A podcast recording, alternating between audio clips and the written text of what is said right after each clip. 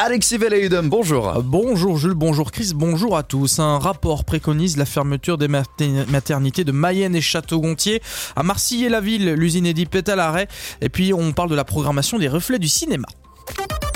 Il ne faudrait plus accoucher dans les maternités des hôpitaux de Mayenne et Château-Gontier. C'est ce que note un rapport publié hier par un gynécologue de l'hôpital Necker. Il recommande la fermeture de 100 maternités où il y a moins de 1000 naissances par an. Les hôpitaux de Mayenne et Château-Gontier seraient concernés pour être transférés à Laval. Dans son rapport, le gynécologue évoque des motifs de sécurité pour les mères et les enfants. Deux poneys en divagation hier midi euh, sur, euh, sur la deux fois deux voies entre Laval et Mayenne. L'un était euh, à hauteur de Louvernay, l'autre à Martigny-sur-Mayenne. Un des deux équidés a été légèrement percuté par une voiture mais sans gravité. Il a été récupéré et parqué dans un champ. L'autre a été attaché à un rail de sécurité par les automobilistes. Aucun accident n'a été déploré. À Marseille-la-Ville, l'usine Oedipe est une nouvelle fois à l'arrêt. Les 25 salariés de l'entreprise spécialisée dans la fabrication de pièces en plastique pour l'électroménager débraient depuis hier. Ils demandent des explications à la nouvelle direction qui souhaite fermer le site avant cet été selon la direction de Well in Place qui a racheté Edip, le site n'est plus viable économiquement. Les représentants des employés, eux, affirment que les caisses étaient pleines avant la nouvelle direction. Une expertise financière est en cours. 25 salariés pourraient se retrouver au chômage.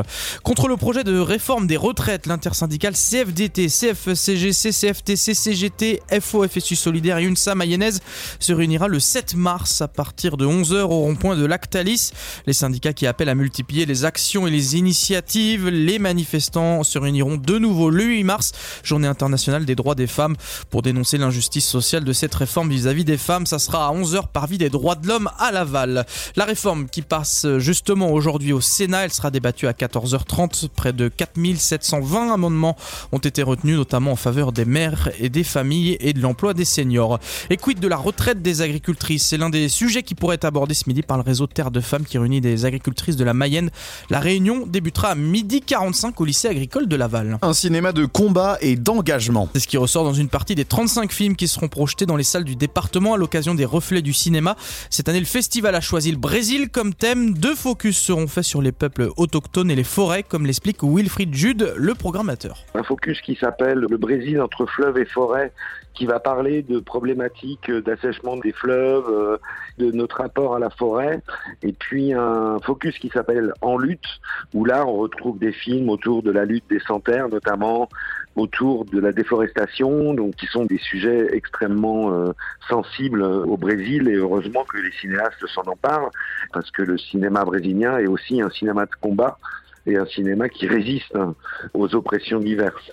Ces deux focus donneront lieu à plusieurs séances dans plusieurs cinémas du département. Le programme complet sur le site des Reflets du cinéma.